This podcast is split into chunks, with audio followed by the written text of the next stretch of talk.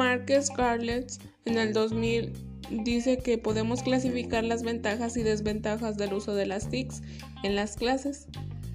Eh, pero aquí lo vamos a ver primero desde la perspectiva de los estudiantes, que las ventajas sería que normalmente aprende con menos tiempo, es atractivo, acceso a múltiples recursos educativos y a entornos de aprendizaje, eh, autoevaluación, flexibilidad, más contacto y colaboración entre compañeros, pero las desventajas que hay es la adicción, el aislamiento, cansancio visual y otros problemas físicos, inversión del tiempo y algún esfuerzo económico. Sabemos que pues no todos los padres tienen la posibilidad de comprar algún aparato aparato tecnológico que estemos necesitando.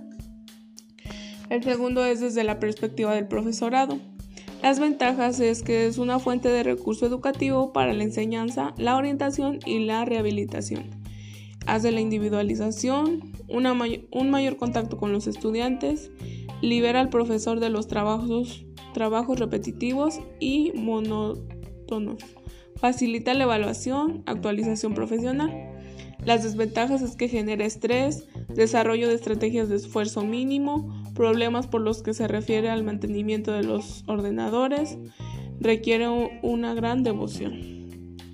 El tercero, que es desde la perspectiva del proceso de aprendizaje. Las ventajas es el interés y motivación, interacción y actividades intelectuales continua, desarrollo de la iniciativa, aprender de los errores, aprendizaje cooperativo.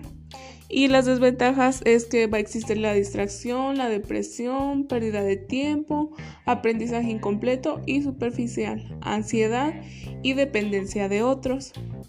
Por último, desde la perspectiva del centro, las ventajas son que los sistemas del aprendizaje virtual pueden reducir el precio de la formación y acercar la enseñanza a más personas.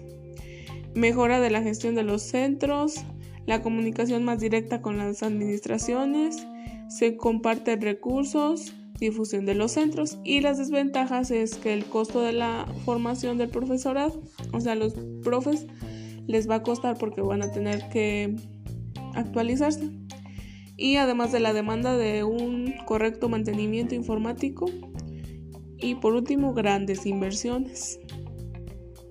Reparas en el 2000 nos dice que el profesor puede utilizar las nuevas tecnologías como un medio de adquisición de competencias y conocimiento, como un instrumento de evaluación, como esfuerzo a una enseñanza dada o en actividades complementarias o de repetición, dependiendo de los alumnos con los que contemos.